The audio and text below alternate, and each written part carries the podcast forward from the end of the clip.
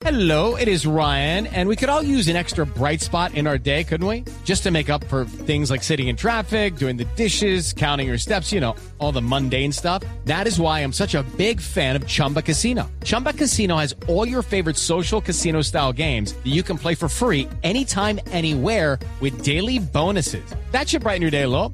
Actually, a lot. So sign up now at chumbacasino.com. That's chumbacasino.com. No purchase necessary. BGW. Void were prohibited by law. See terms and conditions. 18 plus. Noticias contra reloj en Blue Radio. 8 de la noche, 32 minutos. Las noticias, las más importantes a esta hora en Blue Radio. Poco a poco vuelve la calma en materia de movilidad en Bogotá y a las estaciones de Transmilenio mientras avanzan las negociaciones entre el alcalde Petro y los pequeños transportadores. En la sala de crisis de la alcaldía está Daniela Morales. Juan Camilo, buenas noches. Pues así como usted lo dice, en este momento hay una tensa calma en la ciudad. Poco a poco vuelve la normalidad en lo que tiene que ver con las estaciones de Transmilenio y también algunas, algunas calles aledañas. El subsecretario de Seguridad y Convivencia, Jonathan Nieto, ha entregado un pequeño balance de lo que fue esta dura jornada de parálisis urbana en Bogotá. Asegura que eh, se trata de algunos grupos que intentaron hacer una operación avispa generando bloqueos simultáneos. Asegura también que hay algunas capturas, sin embargo, aún no se tiene pues una cifra oficial.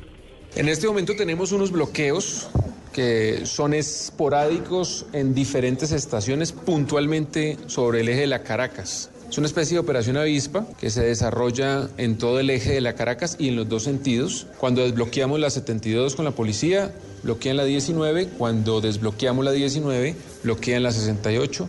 Cuando desbloqueamos la 68 buscan otra vía de la Caracas para bloquearlas y bueno, creo que es un proceso sistemático.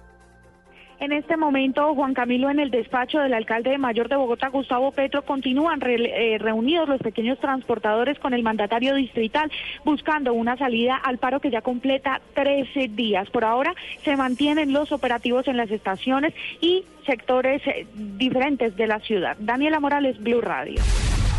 Y precisamente, Daniela, vamos a las calles de Bogotá. ¿Cuál es el reporte en las principales vías en la avenida Caracas? Julián Calderón. Ya vamos a restablecer la comunicación con Julián Calderón.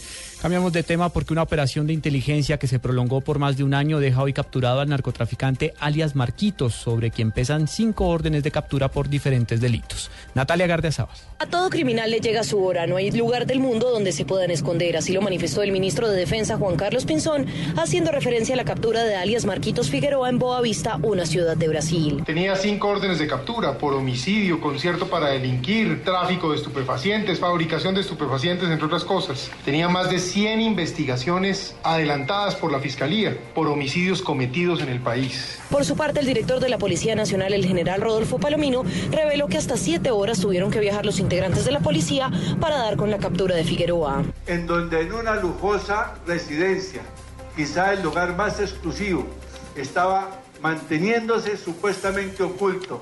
Este que, repito, es el bandido de más alta peligrosidad en la historia reciente de Cesar y La Guajira. Se espera además que Marquito sea deportado este viernes junto a su primo, quien está acusado de concierto para delinquir y tráfico de armas, entre otros. Natalia Gardia Sábal, Blue Radio. Retomamos la comunicación con Julián Calderón, situación de la movilidad en la avenida Caracas. Julián.